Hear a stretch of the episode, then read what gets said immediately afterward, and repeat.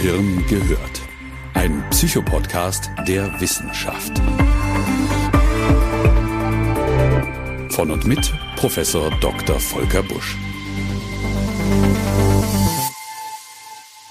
Ein herzliches Willkommen, liebe Hörerinnen und Hörer. Superschön, dass Sie zum zweiten Teil unserer kleinen Reihe zur Intuition eingeschaltet haben.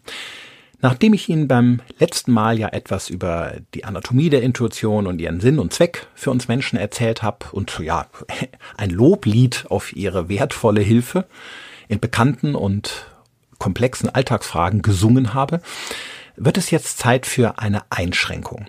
Blindlings vertrauen dürfen wir der Intuition nämlich leider nicht. Unsere Intuition kann gewaltig irren. Und warum das so ist, wie wir Fehlschlüsse vermeiden und wie wir unsere intuitiven Fähigkeiten verbessern, das alles erfahren Sie jetzt.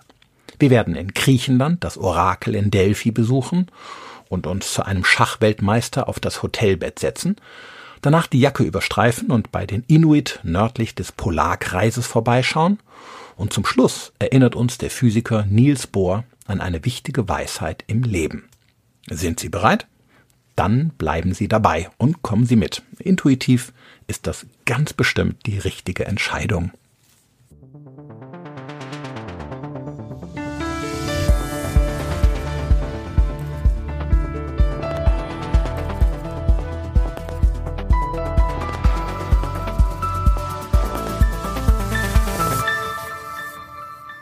Sie alle waren bestimmt schon einmal in einer Situation, in der sie sich intuitiv ganz sicher mit einer Sache waren, aber dennoch lagen sie daneben sei es bei der Wahl der Arbeitsstelle, bei der Wahl eines Aktienportfolios oder schlicht bei der Wahl ihres Urlaubshotels.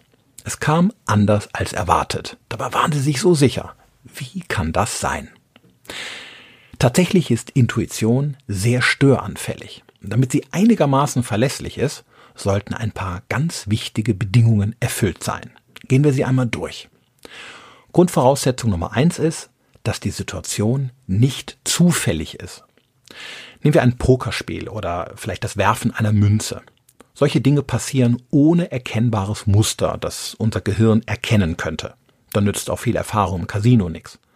Wenn Ihnen also ein häufiger Casinospieler stolz geschwollener Brust berichtet, er habe beim Roulette eine intuitive Eingebung für die richtige Zahl gehabt, ist das nichts als Einbildung und etwas Angeberei. Da Menschen aber den Zufall nicht mögen und hinter allem immer ein System suchen, neigen viele auch beim Glücksspiel dazu, lautstark zu verkünden, den Spielausgang irgendwie gespürt oder gewusst zu haben. Lassen Sie ihnen Ihre Überzeugung, auch wenn es Quatsch ist. Meistens kann man sie nicht vom Gegenteil überzeugen.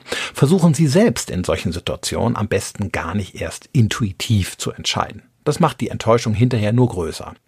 Wo der Zufall herrscht, ist für die Intuition kein Platz. Grundvoraussetzung Nummer zwei ist, dass die Situation nicht komplett neu ist. Denn, wie wir gehört haben, basiert unsere Intuition, großteils zumindest, auf Vorerfahrungen. Intuition ist vom Wesen her also, wenn man so will, konservativ.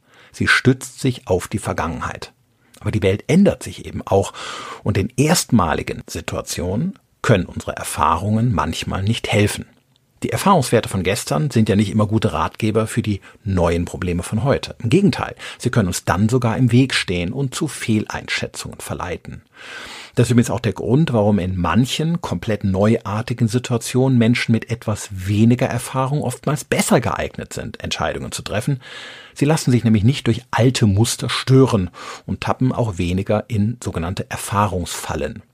Wenn die Situation also neu ist, besorgen Sie sich vor allen Dingen frische Informationen und verdichten Sie Ihren Eindruck immer unbedingt mit Fakten.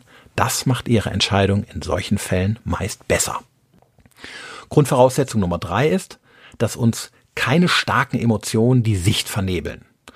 Eine massive Angst kann beispielsweise jede feinsinnige Intuition zunichte machen. Angst deckt nämlich alles zu und verschließt die feinen Kommunikationskanäle zu uns selbst. Ein Bauchgefühl in der Angst sollten Sie keinesfalls trauen. Angst ist ein schlechter Ratgeber, wie man so schön sagt. Aber auch bei einem starken positiven Gefühl ist Vorsicht angebracht. Wenn Sie beispielsweise gerade glückselig verliebt sind, spüren Sie kaum noch etwas anderes als Schmetterlinge im Bauch. Oder Flugzeuge im Bauch, wie es der deutsche Philosoph Grönemeyer mal besang. Schwärmen kann eine sehr intensive Emotion sein und kann warnende Intuition unterdrücken. Ihren Freunden und Angehörigen mag vielleicht bereits aufgefallen sein, dass ihr neuer Partner nicht ganz koscher ist, aber durch die Brille der Verliebtheit sieht ihr Traumpartner rosa-rot aus und das intuitive Schwarz wird einfach verdrängt. Warten Sie also besser, bis sich die Schwärmerei wieder etwas gelegt hat. Ich will die Stimmung nicht versauen, aber die romantische Verliebtheit erlischt in der Regel nach sechs Monaten, plus minus. Dann sehen Sie auch das Grau Ihres Partners wieder, aber natürlich eher auch Ihres. Fassen wir diese drei Grundvoraussetzungen also nochmal kurz zusammen. Bevor Sie Ihrer Intuition vertrauen, sollten Sie sich immer folgende Fragen stellen. Erstens, ist die Situation, in der ich mich befinde, möglicherweise zufällig? Wenn das so ist, beenden Sie jegliches Analysieren und vor allen Dingen jegliches Intuitives in sich spüren. Es bringt nichts. Lassen Sie sich ohne weiteres geistiges Zutun darauf ein oder gehen Sie der Situation aus dem Weg. Zweitens, ist Ihnen die Angelegenheit vertraut, so dass Sie Literatur aus Ihrer Erfahrungsbibliothek nutzen können, oder ist sie neu und Erfahrungen stehen Ihnen streng genommen gar nicht zur Verfügung? Wenn das so ist, dann sollten Sie sich Fakten besorgen oder Experten um Rat bitten, die sich mit der Situation auskennen. Drittens, sind Sie emotional ausgeglichen in der Entscheidungssituation oder vernebeln Ihnen möglicherweise zu starke Emotionen gerade die Sicht? Wenn das so ist, seien Sie vorsichtig. Möglicherweise spüren Sie nämlich gar nicht Ihre Intuition, sondern ein überstarkes Gefühl, das alles zudeckt. Also beruhigen Sie sich erstmal und urteilen Sie mit etwas zeitlichem Abstand nochmal neu über die Sache.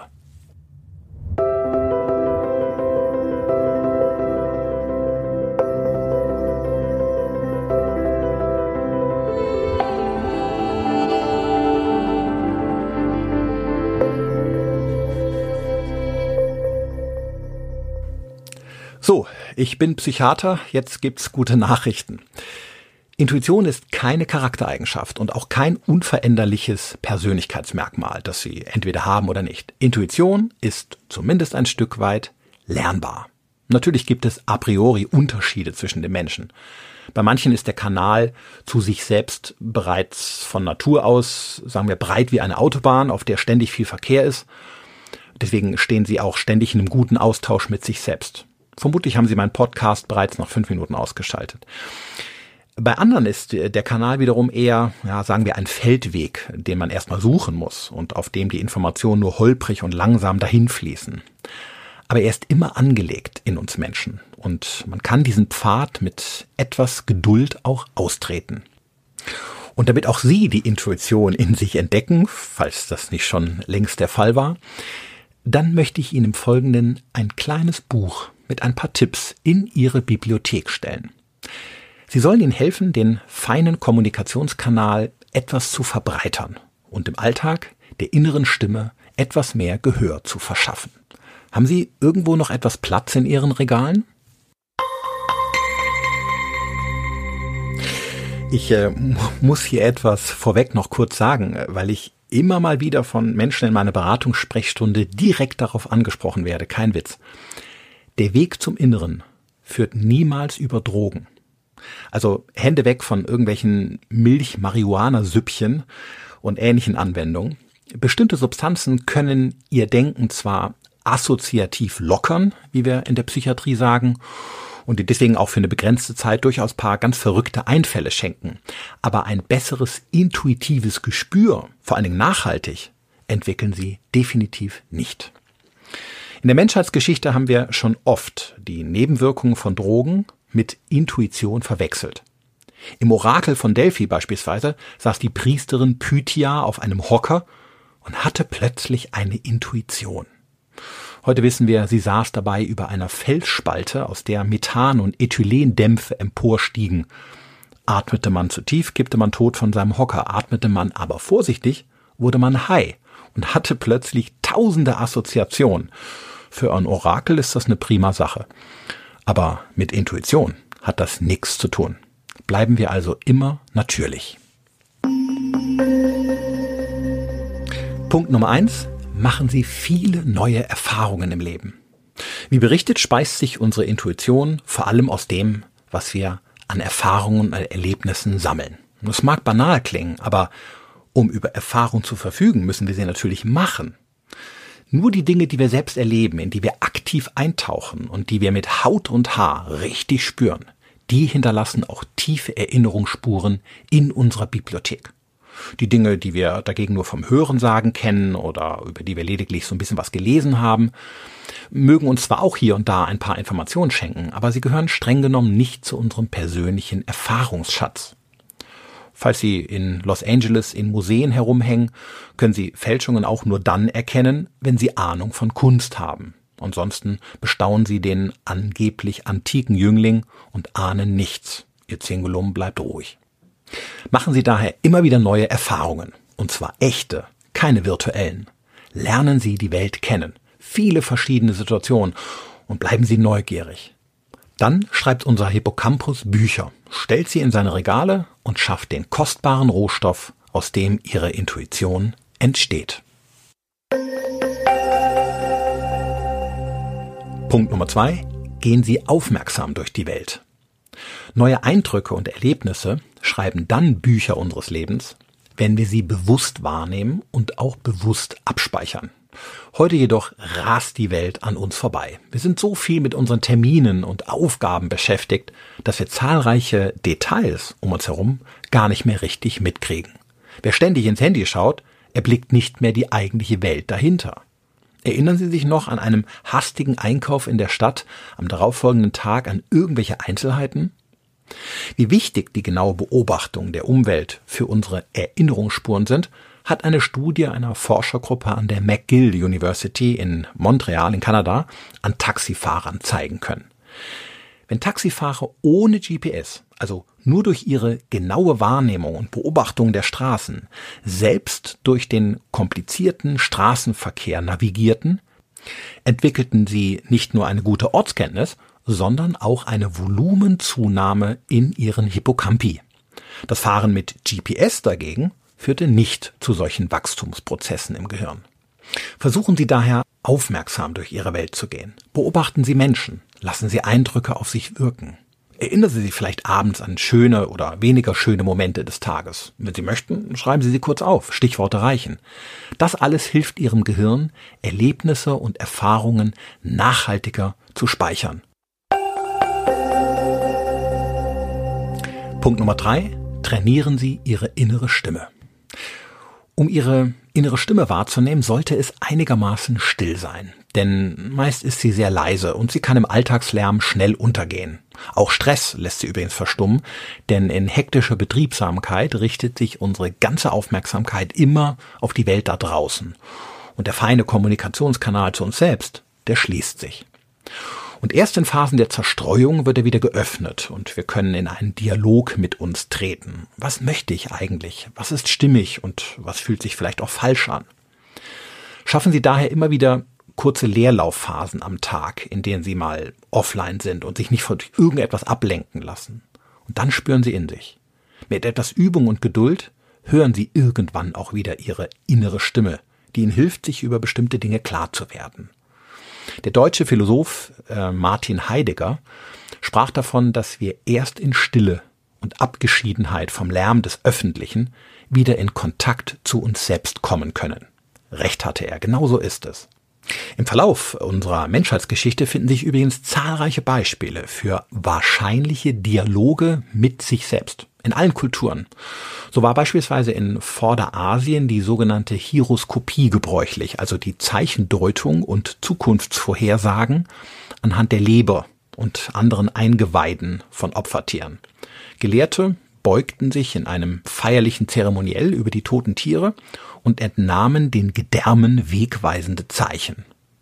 Zeichen der Götter? Von wegen. Wahrscheinlich war es schlichtweg eine starke Intuition, die die Priester plötzlich in sich wahrnahmen. In der zeremoniellen Ruhe wurde nämlich die innere Stimme plötzlich hörbar. Und in Verbindung mit der langjährigen Lebenserfahrung gelang den alten Weisen so treffsichere Entscheidungen. Völlig unabhängig von der theologischen Frage, ob es Gott gibt oder nicht, unsere Intuition ist keine göttliche Eingebung und auch sonst keine transzendentale Grenzerfahrung oder so etwas. Sie ist Teil von uns, der immer dann hörbar wird, wenn wir uns in Ruhe auf sie einlassen. Doch passen Sie auf, Sie kennen ja die Redensart Hör auf deinen Bauch. Ich sage Vorsicht bei Darmgeräuschen.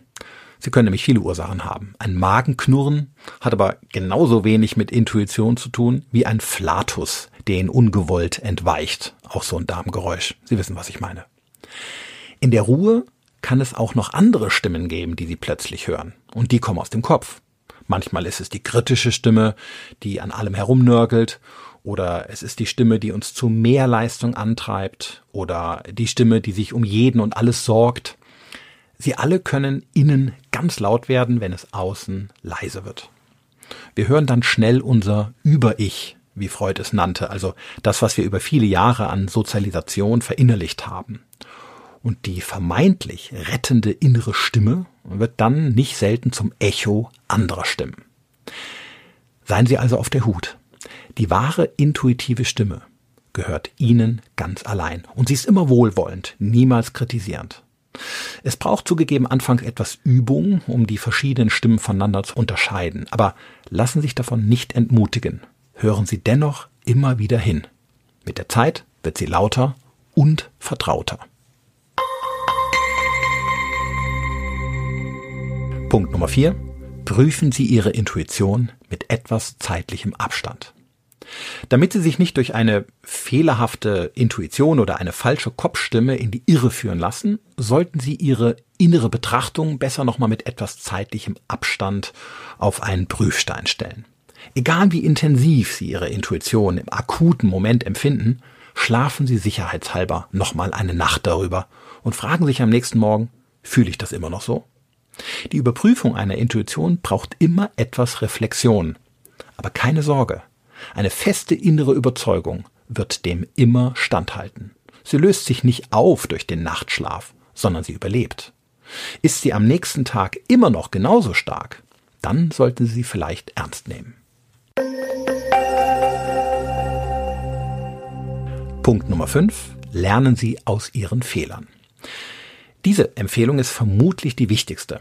Wie wir gehört haben, liegen wir intuitiv ja mitunter daneben. Es kam einfach anders als erwartet und unsere Entscheidung hat sich als falsch herausgestellt. Es gibt jetzt einen höchst effektiven Trick, mit dem Sie Ihre Intuition verbessern können. Und zwar, indem Sie sich am Ende des Tages ein paar Minuten Zeit nehmen, sich in einen Sessel fallen lassen, aus dem Fenster schauen, bei einer Tasse Wein und in Ruhe die relevanten Entscheidungen des Tages noch einmal kurz Revue passieren lassen. Was ist heute Besonderes passiert? Was war meine Erwartung in dieser speziellen Situation? Und kam es so wie gedacht? Oder entwickelte sich alles ganz anders? Wenn ja, woran könnte das liegen? Wenn Sie sich diese Zeit schenken, dann findet ein Dialog statt zwischen zwei Systemen in Ihrem Gehirn. Der eine Gesprächspartner ist das sogenannte Erwartungssystem, also das seine Informationen vor allen Dingen aus der Erfahrungsbibliothek entnimmt. Und der andere Gesprächspartner ist das Singulum. Wie eben besprochen, meldet es abweichende Realitäten von unseren Erwartungen. Dieser Dialog ist äußerst fruchtbar, denn auf diese Weise lernen wir aus Fehlern und unser Erwartungssystem wird neu kalibriert. Einfach ausgedrückt, in einer zukünftigen Situation gehen Sie möglicherweise von einer anderen Erwartung aus und gelangen somit zu einer besseren Intuition. Der mehrfache russische Schachweltmeister Gary Kasparov erzählte einmal in einem Interview für eine Zeitung, dass er nach wichtigen Schachturnieren abends im Hotelzimmer die relevanten Spielzüge immer noch einmal durchgegangen sei. Bei jedem Spielzug stellte er sich die Frage, was habe ich erwartet und was ist stattdessen passiert. Das äh, mag zunächst vielleicht die Frage aufwerfen, ob es Gary möglicherweise an dem einen oder anderen Hobby mangelte. Aber es war für ihn tatsächlich ein entscheidender Prozess, um seine intuitive Vorgehensweise beim Schachspielen zu verbessern. Denn anders als ein Computer kann ein Mensch nicht sämtliche möglichen Kombinationen von Schachzügen im Kopf haben und einfach so abrufen. Ein Experte spielt intuitiv, indem er basierend auf viel Erfahrung im Spiel sich von ihnen leiten lässt. Und um die Erfahrungsbibliothek aktuell zu halten, musste Kasparov abends nach einem vollbrachten Turnierspiel eben nochmal mental in diese Bibliothek hineinstöbern und die Bücher möglicherweise umschreiben, also wenn man so will, updaten. Er lernte also aus seinen Fehlern. Und genau das machte seine Intuition Stück für Stück besser. Kasparov war immerhin ganze acht Jahre offizieller Schachweltmeister. Erst im Jahr 1996 unterlag er dem Schachcomputer Deep Blue, der zu dieser Zeit bereits mehrere Millionen von Stellungen pro Sekunde kalkulieren konnte und daher selbst einem Menschen mit einer guten Intuition überlegen war. Nichtsdestotrotz, im Spitzensport, im Unternehmertum und in der Politik nutzen erfolgreiche Frauen und Männer immer wieder regelmäßig solche kurzen Reflexionsmomente, um aus eigenen Fehlern zu lernen. Der deutsche Physiker Niels Bohr sagte einmal den schönen Satz, ein Experte ist eine Person, die alle Fehler auf einem begrenzten Gebiet gemacht hat, die man machen kann. Fehler sind also auf dem Weg zur Expertise unvermeidbar. Und sie sind nützlich, weil sie unsere Intuition verbessern können. Aber eben nur, wenn wir uns auch mit ihnen auseinandersetzen. Seien wir ehrlich, an einem normalen Arbeitstag mit zahlreichen Aufgaben und Verpflichtungen nehmen wir uns doch heute kaum noch Zeit dafür. Kurze Momente des Nachdenkens erscheinen uns meist wenig effizient. Dadurch verblassen die Fehler auch schnell wieder. Das ist natürlich schön fürs Gemüt, nicht über seine Fehler nachdenken zu müssen, aber so lernen wir natürlich auch weniger aus ihnen. Mal ein Beispiel von mir. In der Psychiatrie arbeiten wir heuristisch. Also das heißt, wir stellen Verdachtsdiagnosen über unsere Patienten an. Ich kann meine Diagnosen, anders als in der internistischen Medizin, in der Regel nämlich nicht ohne weiteres objektivieren, weil es kein Blutwert oder, oder keinen kernspintomografischen Befund gibt, der die Diagnose immer beweist. Aber mit zunehmender Erfahrung liege ich mit meinen Verdachtsmomenten richtig. Und dennoch mache ich natürlich Fehler, viele davon. Ich werde aber jetzt nur besser, wenn ich mir am Ende des Tages ein paar Minuten Zeit nehme und diese Fehler reflektiere.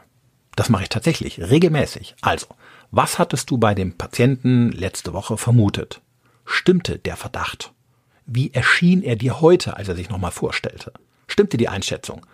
Und war die Auswahl des Medikaments richtig? Oder hatte er Nebenwirkungen und, und es war vielleicht falsch, es in dieser Situation zu geben? Und so weiter. In solchen Momenten komme ich in einen Dialog mit mir selbst. Erwartungssystem und Zingulum. Und durch diesen Dialog verbessere ich meine Intuition für die Zukunft. Eine Recherche bei Google kann das nicht ersetzen und auch kein Fachartikel in einer Zeitschrift, den ich lese. Das funktioniert tatsächlich nur durch die Auseinandersetzung mit mir selbst. Und ich gebe zu, aus Zeitgründen gelingt mir das natürlich nicht bei sämtlichen Entscheidungen des Tages, völlig klar, muss auch nicht sein. Aber die wenig relevanten, wo ich mir vielleicht nicht sicher war, die sind es mir wert, mit etwas Abstand, zum Beispiel am Abend, nochmal kurz darüber nachzudenken. Versuchen Sie es selbst mal. Nehmen Sie sich am Abend ein paar Minuten Zeit. Das reicht völlig, um die relevanten Entscheidungen des Tages oder des Vortages nochmal kurz durchzugehen. Was war richtig und was hat sich als falsch entpuppt? Diese Reflexion führt dazu, dass Sie Ihre Bücher in Ihrer Bibliothek gegebenenfalls an der einen oder anderen Stelle umschreiben und auf diese Weise hübsch aktuell halten. Ist im Grunde genommen wie bei einem Buchverlag. Das Lektorat sammelt immer die Rechtschreibfehler der ersten Auflage und bessert sie aus für die zweite Auflage. Und mit jeder weiteren Auflage werden neue Fehler ausgemerzt, die sich in der Zwischenzeit gefunden haben. Und so werden die Bücher schrittweise immer besser. Zumindest die Grammatik. Ihre Intuition hat das Gleiche verdient. Sie sollte sich auch immer aus frisch korrigierter und aktueller Literatur speisen. Finden Sie nicht auch?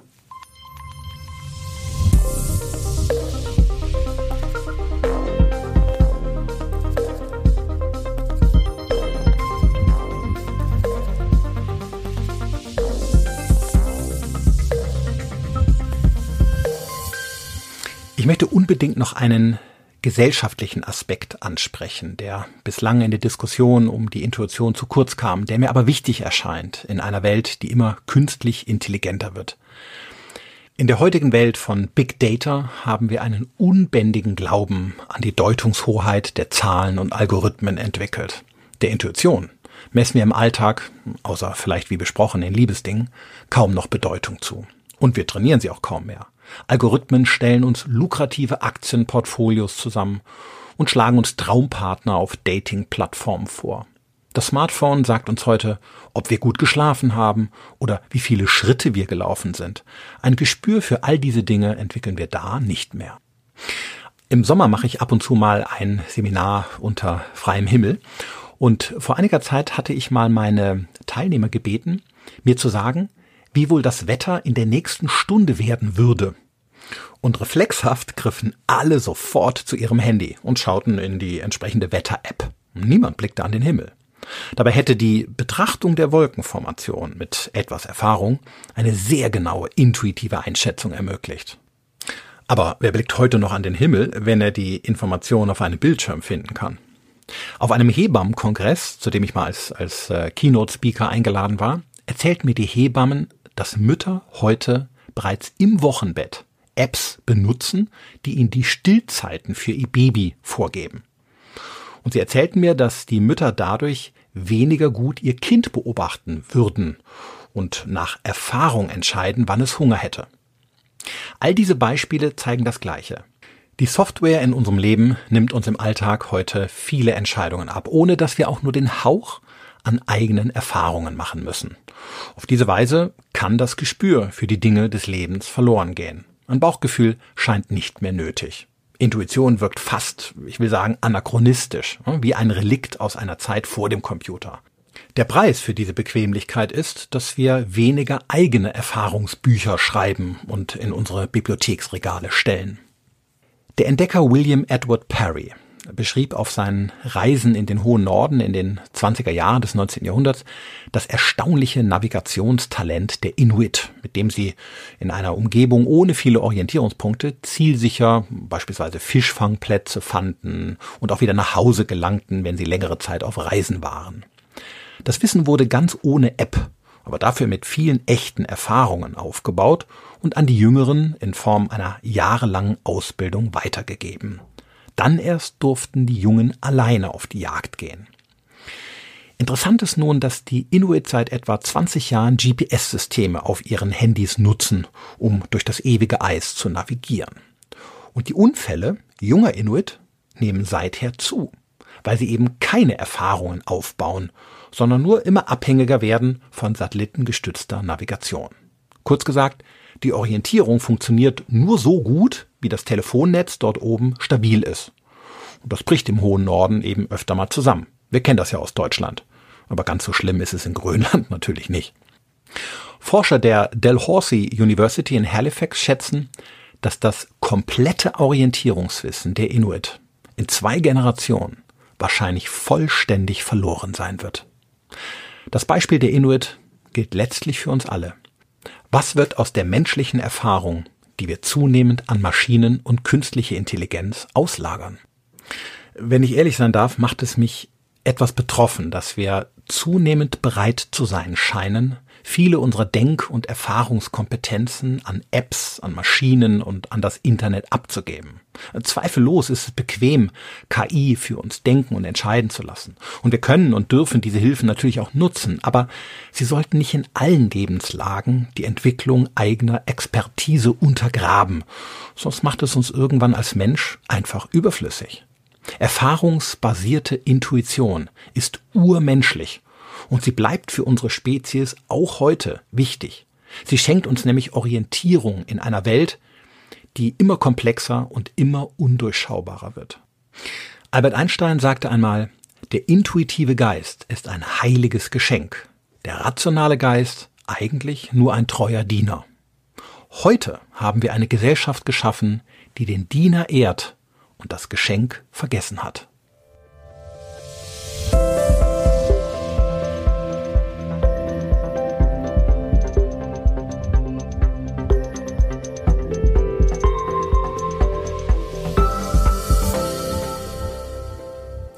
Liebe Hörerinnen und Hörer, lassen Sie uns zum Ende dieser gemeinsamen, ausnahmsweise etwas längeren Reise kommen und die wesentlichen Punkte zur Intuition noch mal kurz zusammenfassen. Es war schließlich eine Menge Gehirn. Das Wichtigste von allem, es gibt die Intuition. Sie ist kein esoterischer Schnickschnack und auch nicht die Stimme irgendwelcher Götter, die zu uns sprechen. Wer seine Intuition für eine kosmische Eingebung hält, die schicksalshafte Wahrheiten vermittelt, der versteht sie miss. Da können Sie noch so viel in Gedärmen von Tieren wühlen, wie Sie wollen. Wer aber seine Intuition als Möglichkeit versteht, Stimmigkeit herzustellen in einer unüberschaubaren Welt und durch viel Lebenserfahrung Orientierung zu bewahren, dem erschließt sie sich als nützliche Quelle für Alltagsentscheidungen. Wie wäre das? Wenden Sie Ihre neu entwickelten intuitiven Fähigkeiten doch mal direkt im örtlichen Museum an. Irritieren Sie den Museumskurator etwas mit Ihrer fest vorgebrachten Überzeugung, bei dem Gemälde gegenüber müsse es sich definitiv um eine Fälschung handeln. Sie hätten so ein Ziehen in der Hüfte. Was meinen Sie, was dann plötzlich los ist? Ich bin sicher, der Kurator wird sehr glücklich über Ihre Expertenmeinung sein. Falls die Situation vollständig eskaliert mit Presse und Polizei und so, sagen Sie einfach, Sie hätten nur ein bisschen geübt. Man könne das Bild ruhig wieder hinhängen. Das wird sicher ein großer Spaß. Machen Sie viele Erfahrungen. Sie schenken uns nicht nur schöne Erinnerungen, sondern eben auch wichtiges Orientierungswissen. Ich wünsche uns, dass wir auch in einer digitalen Welt nicht aufhören, sie in allen Details kennenzulernen, sie mit unseren Sinnen zu erfassen und tief in sie einzutauchen. Menschliche Erfahrungen beginnen in der Welt hinter den Bildschirmen. Egal, ob wir durch Städte navigieren, ob wir Säuglinge beobachten oder ob wir das Wetter beurteilen. Machen wir uns nicht in allem so extrem abhängig von Apps und Algorithmen, die den Aufbau echter Expertise verhindern und uns das Denken und Spüren abnehmen. Trauen wir uns, unsere innere Stimme zu entwickeln und sie um Rat zu fragen, in Situationen, in denen wir durch Nachdenken nicht weiterkommen. In Ruhe wird sie hörbar. Dafür extra nach Delphi zu reisen, können Sie sich sparen. Wahrscheinlich war Pythia eher ein bisschen bekifft und weniger intuitiv. Der Wald nebenan reicht völlig. Hauptsache, es wird ab und an still um sie herum. Mit etwas Übung wird sie ihr Bauchgefühl nicht im Stich lassen.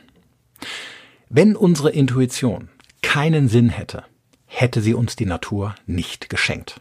Also sollten wir sie in uns entdecken, sie kennenlernen und trainieren. Dann kann sie uns hilfreich zur Seite stehen. Und wir erkennen das, was ich neulich einmal auf Pinterest so schön las. Unser Bauch ist manchmal ein verdammt kluger Kopf.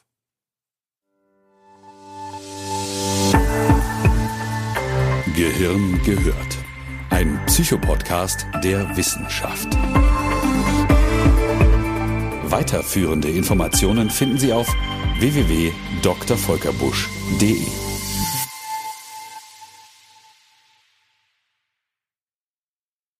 This is your invitation to the intersection of versatility and design. Experience the empowering feeling of the Lexus SUVs and some of the best offers of the year on select models at the Invitation to Lexus sales event now through April 1st. Lease the 2024 RX 350 Premium All-Wheel Drive for 528 a month for 36 months with $49.99 due at signing. Experience amazing at your Lexus dealer. Call 1-800-USA Lexus for important lease offer and pricing details. Not all customers will qualify. Offer in the Lexus Eastern area and it's April 1st, 2024.